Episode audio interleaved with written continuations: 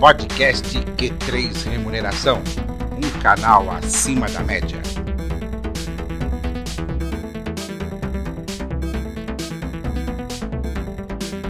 Olá, você profissional de gestão de pessoas e especialmente de remuneração. Está começando mais um episódio do podcast Q3 Remuneração, um canal acima da média, programa que tem um oferecimento da Incentive-me, principal plataforma de remuneração variável e programas de incentivos do país. Eu sou Vanderlei Abreu, jornalista especializado em recursos humanos, e comigo está Matheus Oliveira, idealizador do Q3 Remuneração e sócio-diretor da RH Plus, Companhia da Remuneração, que vai dar alguns recados antes de iniciarmos o nosso programa. Olá, Matheus.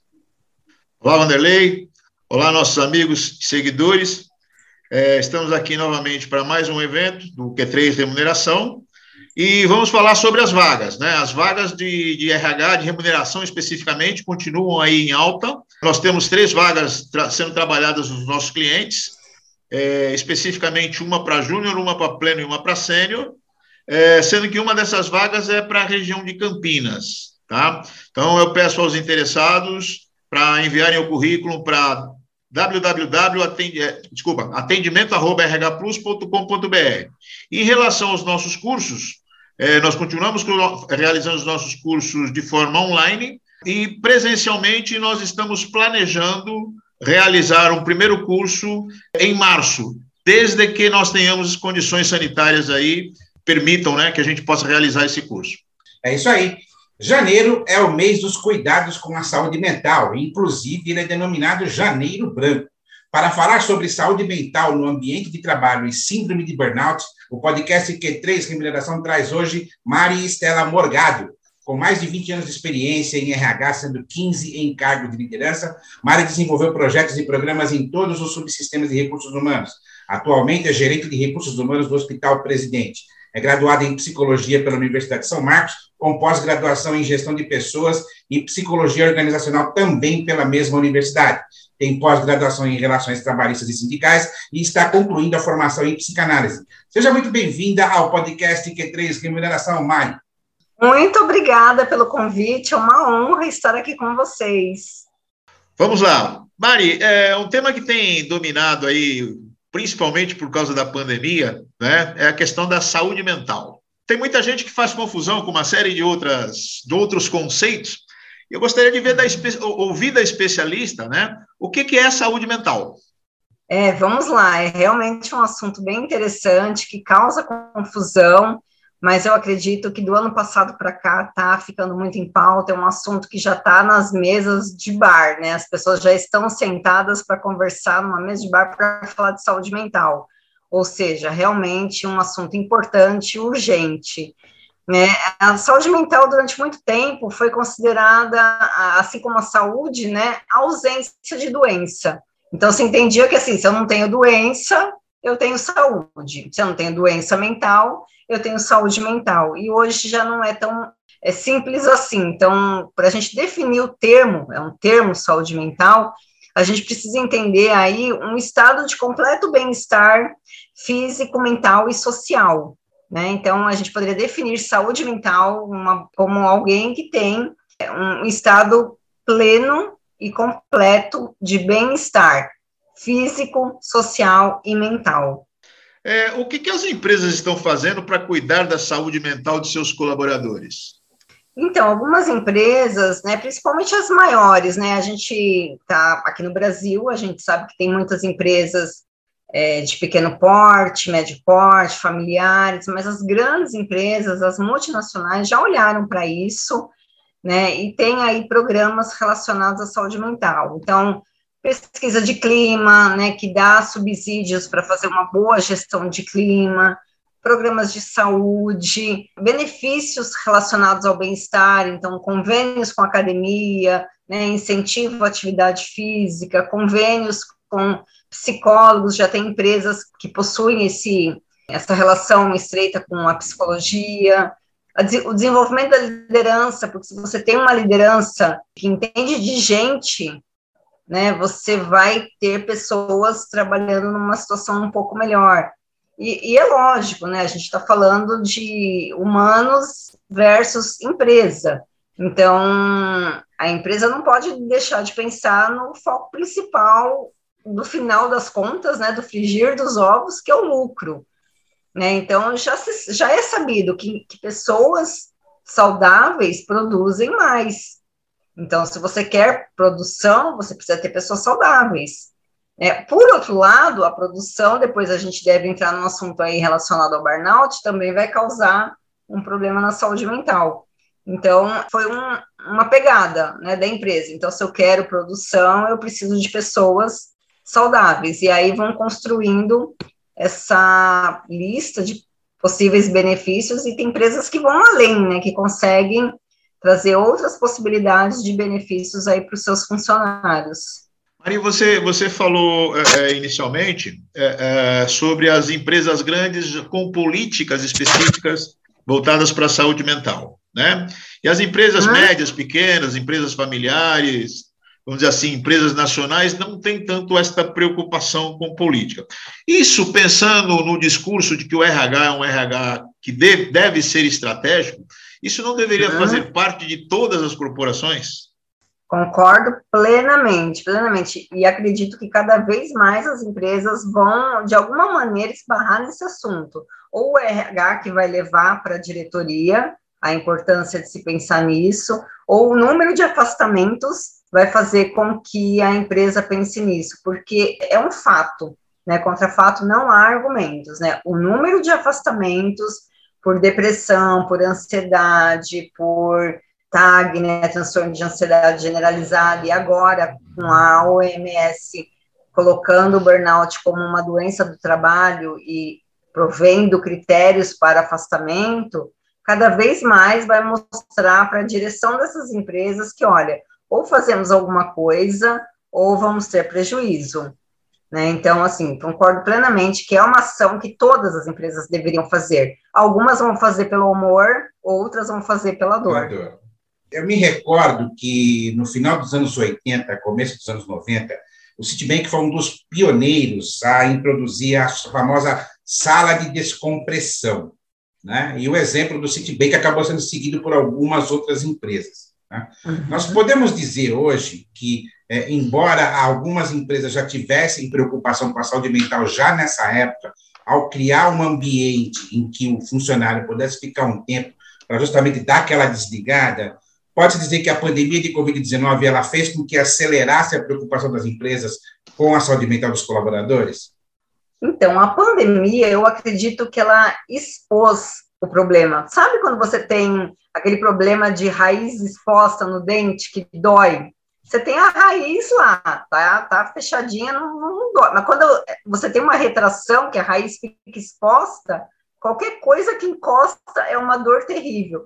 Então, eu acredito que a pandemia, ela expôs, ela expôs o problema. Era um problema que já vinha, que estava dando para colocar embaixo do tapete, que estava dando para dar uma administrada, nos atestados, mas que com a pandemia ela expôs, ela deixou aberto, porque, veja bem, com a pandemia as pessoas foram para home office.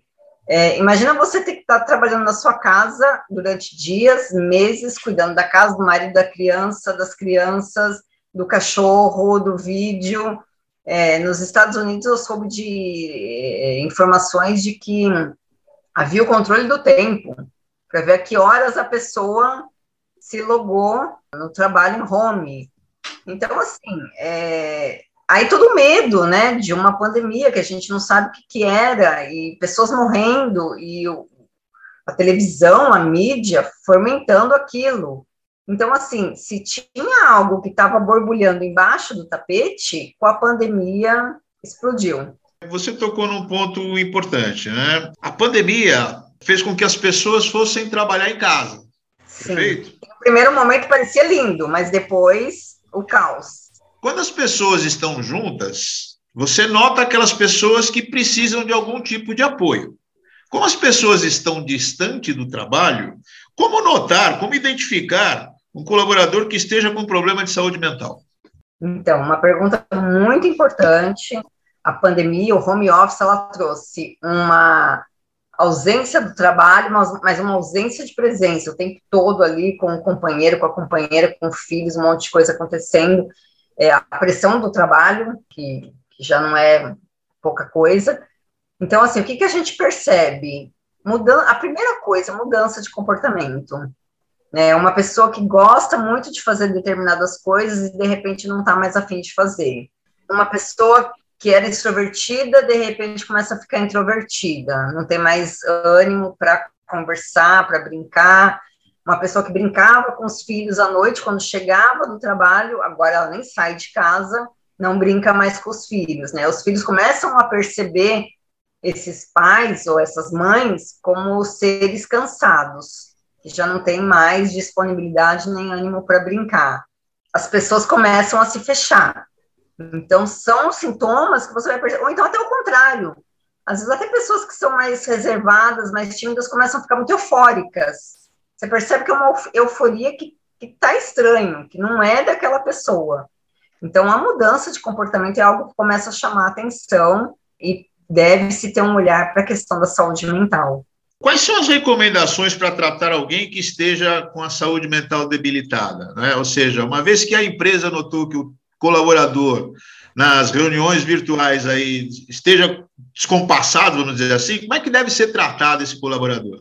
É, não tem muito como fugir, né? A saúde mental, ela difere um pouco da questão física, né? A questão física, você está com uma dor no estômago, você vai fazer, você vai passar por diversas especialidades, né? Até você chegar num diagnóstico. A saúde mental não tem muito como fugir né, da, da procura do apoio psicológico, e hoje na psicologia você tem diversas linhas né, de, de tratamento, desde um, um, trabalho mais comportamental até uma psicanálise que vai identificar no fundo né, onde que está o problema, até questões que podem levar a pessoa à psiquiatria para tomar alguma medicação, né? Tem casos que só a terapia não resolve, né? Que a pessoa precisa de um calmante, precisa de um, de um ansiolítico, não vai ter como fugir de medicação em certos casos. Então, eu não consigo verificar uma forma muito além do que seja terapia, né, seja qual a linha que a pessoa escolher, e em muitos casos a psicoterapia. Tem gente que fala da importância da atividade física, né, de procurar formas criativas de, de prazer, mas eu costumo ser um pouco mais centrada ali no que realmente a nossa saúde mental precisa. Terapia, que é alguém que vai organizar, te ajudar a organizar tuas ideias, teus sentimentos, tuas emoções, e em muitos casos, medicação. Então, um psiquiatra, em alguns casos, é recomendável. Existe algum estudo que tenha demonstrado que os casos de saúde mental, é, por causa da pandemia, aumentou? Existe alguma estatística? Você, por trabalhar em um hospital, você tem esses, a, a, acesso a esses dados, a esse tipo de informação? Sim, aumentou. A gente percebe nos afastamentos dos funcionários, né, por ansiedade, depressão, é, ou às vezes o misto, né, tem, tem existe até o CID, para essa questão mista de ansiedade e depressão, síndrome do pânico, burnout ainda não, não vi, mas eu sei e imagino que vai começar muito em breve. E a gente percebe também um aumento na procura clínica né, de, de psicologia ou psicanálise ou qualquer linha aí da, da terapia de adolescentes. A gente está vendo é, o, adolescentes indo para a clínica porque você imagina, você tem um adolescente que tem uma vida social, vai para a escola, vai para o inglês, vai para o balé, vai brincar na rua. E aí um adolescente se vê dentro de casa trancado. Se para o adulto está difícil, imagina para o adolescente para a criança. Então, assim, tivemos sim um aumento, as clínicas de terapia estão recebendo uma demanda fora do padrão, então a gente percebe sim números que são alarmantes.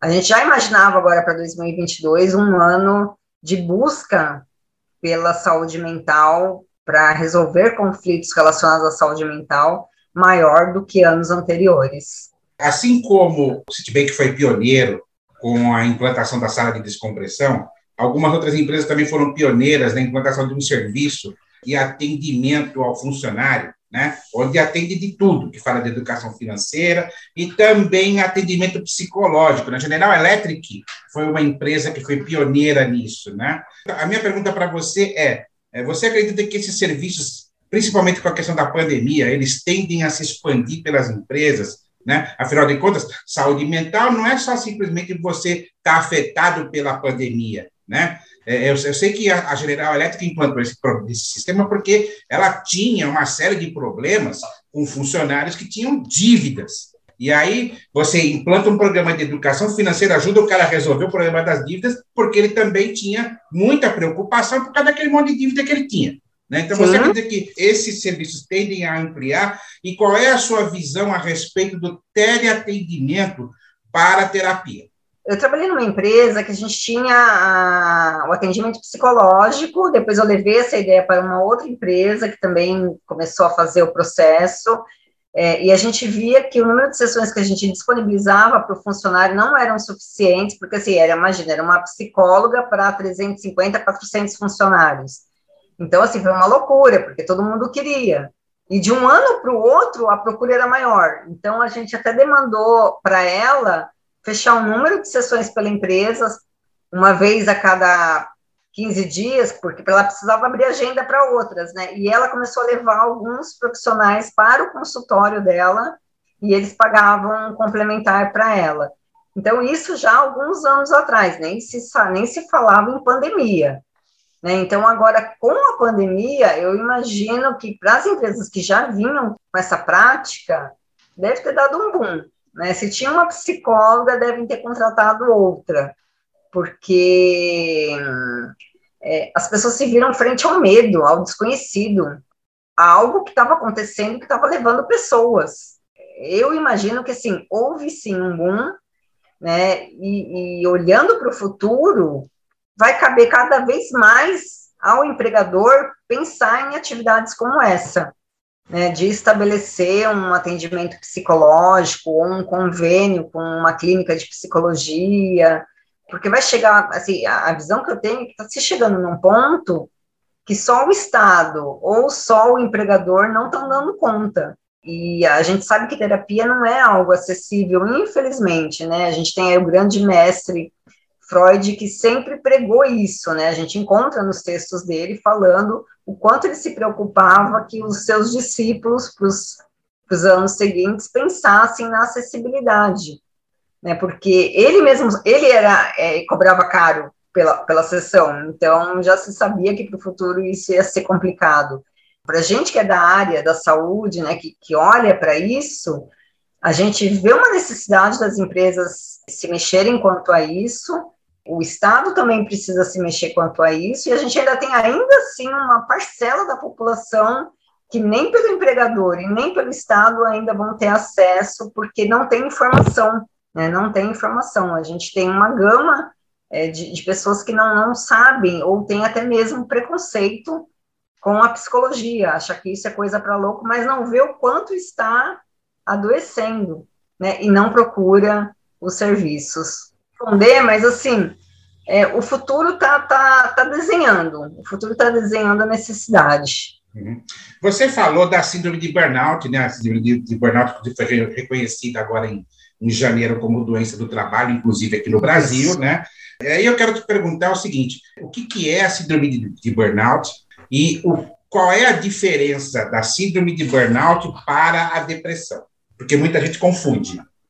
Vamos, sim, sim. E é uma pergunta, como eu falei, muito urgente, muito urgente. Para chegar ao ponto da organização ter estabelecido agora, a partir de 1 de janeiro de 2022, como uma doença do trabalho, definindo critérios claros para possíveis afastamentos, é, é uma síndrome, né? A síndrome ela vem do, do grego, que quer dizer reunião, então é um conjunto de sintomas né, causando aí diversos distúrbios psíquicos ligados à exaustão extrema é, e ligado ao trabalho.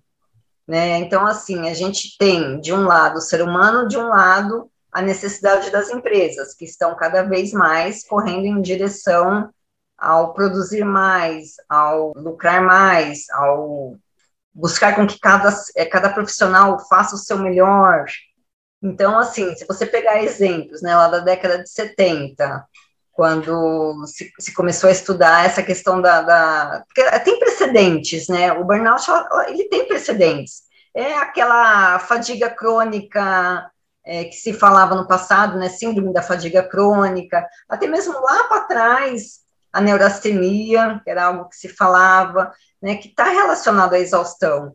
O que estafa, né?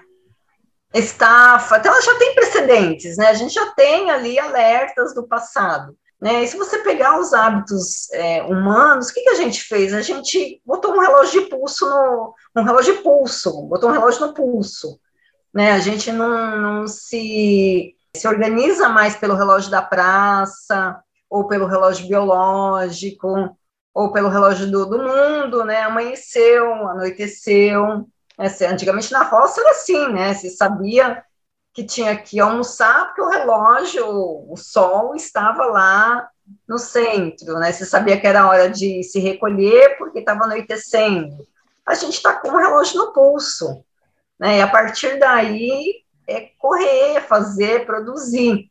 Né? Aí você pega o exemplo que eu ia dar lá das telefonistas lá em Paris, que se né, descobriam que elas conseguiam fazer, sei lá, vou chutar aqui, não, não lembro os números exatos, 10 ligações por hora. Aí o chefe falou, 10 ligações, assim, já no limite. Eu falei, mas, putz, 10 ligações, meu concorrente fez sabendo que está fazendo 11 ligações. Né? Então, a gente tem que ser diferente, temos que fazer o nosso melhor. Estabeleceu 15, por quê? É, de, é, é, proposital, né? O, o capital ali ele, ele, se organiza de um jeito que ele consegue ir fazendo as coisas funcionarem dessa maneira. Então, assim, a gente coloca 15, nós vamos entregar 13, 13 ligações por hora. Tá bom, olha que, ó que beleza. 13 já é melhor que 10. Começaram a estabelecer, vocês têm que fazer 15 ligações. Agora, porque na avaliação de desempenho de vocês, vocês vão ser medidas, então vamos estabelecer essa meta de 15. E aí elas começaram a entregar 13, 13, 12, que já é melhor que 10. Só que aí o que aconteceu? A gente começou a perceber essas telefonistas muito mais estressadas, irritadas, indo para casa e descontando a sua raiva no seu parceiro, porque ela não podia descontar no coleguinha do lado, porque senão ela ia ser demitida, não podia descontar no chefe então descontava no, no, no, no marido, né? E aí uma série de coisas foram acontecendo, eles foram começando a medir essas coisas, criando novas doenças, né? Como as, a síndrome da fadiga crônica, e lá mais para trás a neurastenia, mas nada mais é do que a exaustão extrema relacionada ao trabalho, né? É aquela política de dê o seu melhor, tenha a melhor versão de si mesma, seja um empreendedor do seu posto de trabalho, você pode mais. Então, são discursos que levam a pessoa a trabalhar além da sua capacidade e o pior, que é o, uma característica do burnout. Se ela não fizer, o que, que ela vai pensar? Pô, se eu não fizer, alguém vai fazer por mim. E aí eu vou ser demitida. Então eu tenho que fazer. Então é a pressão extrema, né, o cansaço extremo, a fadiga extrema e a frustração. Se eu não fizer, alguém vai fazer, e meu chefe vai me trocar, e eu vou ir mal na avaliação de desempenho. Só que isso imagina dias, imagina meses, imagina ano, aonde que isso vai dar. Mari, a, a, pressão e a frustração são os dois principais sintomas do, dessa síndrome?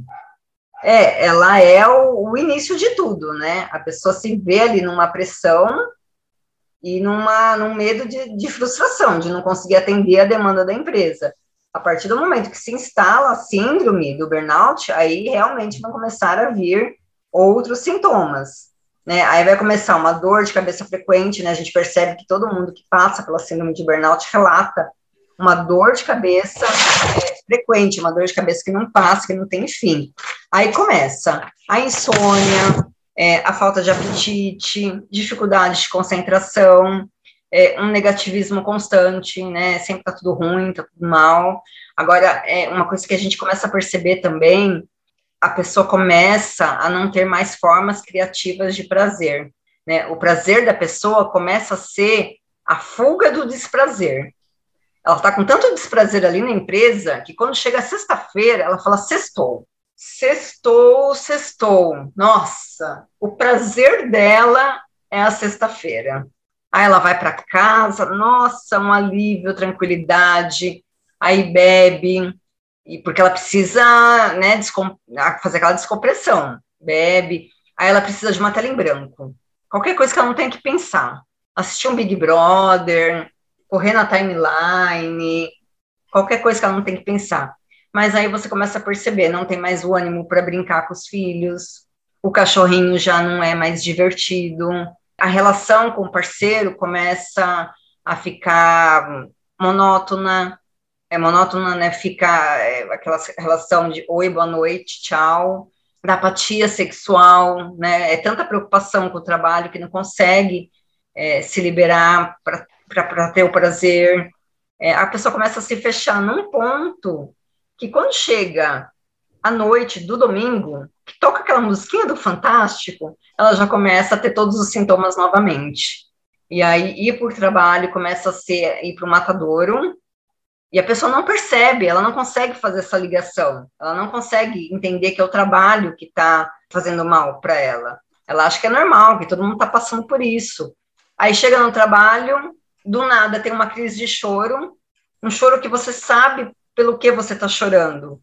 Se você perguntar para a pessoa, mas o que aconteceu? Por que, que você está chorando? A pessoa não sabe te responder. É uma crise que vem sem contexto nenhum. Essa doença tem cura?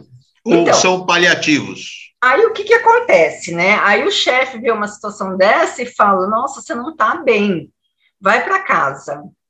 Aí a pessoa volta no dia seguinte, tem outra crise de choro. Aí o chefe fala: Não, você não, realmente você não está bem. Ó. Você tem umas férias, você já vai vencer as segundas férias, né? Você já está quase no limite das suas férias, porque tem isso, né? As empresas são 365 dias umas férias, mas a lei permite que dê para rolar e até quase duas férias para liberar o funcionário. Então, quando você já está chegando no limite, acho que você está precisando de umas férias. Só que assim, não resolve. A pessoa vai voltar para o trabalho, ela vai entrar em contato com aquele mesmo desprazer e tudo vai voltar. Né? Então, assim, quando a gente fala de cura, a gente está falando de um processo que demanda terapia e psiquiatria em muitos casos, né? A partir do momento que se instalou o burnout, aí realmente precisa de um tratamento. Legal. É, Mari, é, existem atividades profissionais que estão mais propensas, propensas ao, à síndrome de burnout? Então, o que chamou muita atenção da gente aí no passado foi, foi o call center, né? O call center foi uma área que chamou muito atenção na questão dos afastamentos, né? Não por burnout, porque não tinha esse CID ainda, mas se percebia que eram metas em cima de metas, em cima de metas. Então, durante muito tempo se achava que o call center era a área que geraria esse tipo de síndrome da fadiga crônica, ou agora o burnout. Mas hoje em dia, né, você percebe que as empresas estão cada vez mais enxutas em seus departamentos. Então, se você pegar, sei lá, uma Volkswagen, que devia ter um RH em 1980 de, sei lá, 30 pessoas, hoje deve ter umas 10.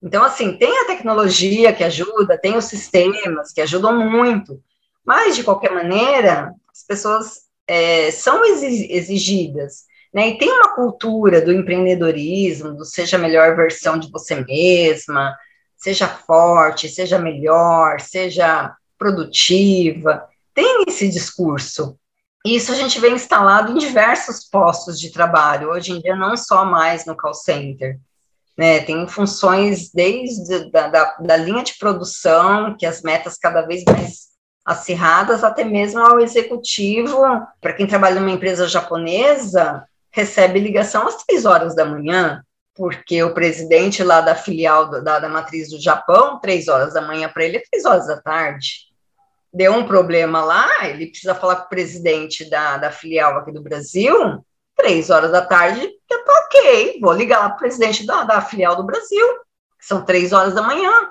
que a pessoa está dormindo, né? Então, assim, os postos foram desde a produção até a classe, né, os executivos, até o administrativo, a enfermagem, a enfermagem hoje em dia, com Covid, né, enlouquecidos. Então, assim, é, acho que tomou uma proporção que hoje em dia a gente não consegue falar, não, burnout vai pegar mais aqui, aqui, aqui.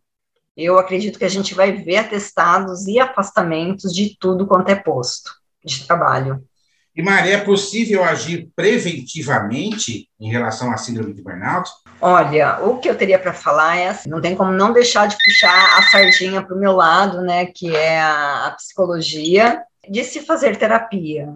Né? Infelizmente, o Brasil, diferente de países da Europa, é, os Estados Unidos, acho que até já está um pouquinho mais à nossa frente, acaba tendo esse preconceito de que terapia é para doido, né? terapia é para madame, terapia é para quem não tem o que fazer, mas a terapia ajuda muito a pessoa a se conhecer ao ponto de saber os seus limites. Porque no final das contas, né, no frigir dos ovos, como diria minha avó, toda a questão está baseada em como você trabalha, qual é a forma que você trabalha, né? Porque a empresa vai te demandar. Mas qual é a tua posição perante a tua, o teu posto de trabalho? Né? O quanto você consegue negociar? Não é cruzar os braços e falar, não, não vou fazer. Mas, assim, vamos negociar. Né? Você, eu faço 10 ligações por hora, está me pedindo 15 né, 10, é demais, 10, 15 é, é demais, então vamos negociar. Né? Então, assim, acho que as pessoas estão perdendo a capacidade de negociação, que é muito mais importante do que só falar ou não, é negociar. Você negocia com o teu chefe, você negocia com a empresa, você negocia. Não conseguiu, negocia com você mesmo. Eu posso fazer, assim, tá dentro dos meus valores, tá dentro do que eu acredito, tá, tá dentro da minha necessidade que eu preciso desse emprego, não, não tá, eu não concordo, não é para minha para minha saúde não dá. Eu tenho condição hoje de falar que eu não quero esse emprego, então eu vou sair. Ou não, eu não tenho condição, mas eu preciso de, de, de me organizar, então, para um próximo emprego. Mas, assim, é, a forma como se trabalha, né, não entrar nessa narrativa de seja a sua melhor versão, faça o seu melhor, seja empreendedor, faça isso, faça aquilo. Nós somos humanos, né? Nós somos humanos e estamos atuando como robôs, né? Freud já dizia isso, né? Nós somos humanos, né? E a partir do momento que você esquece dessa humanidade, que você acha que você é uma máquina, você passa limites que vão afetar a tua saúde.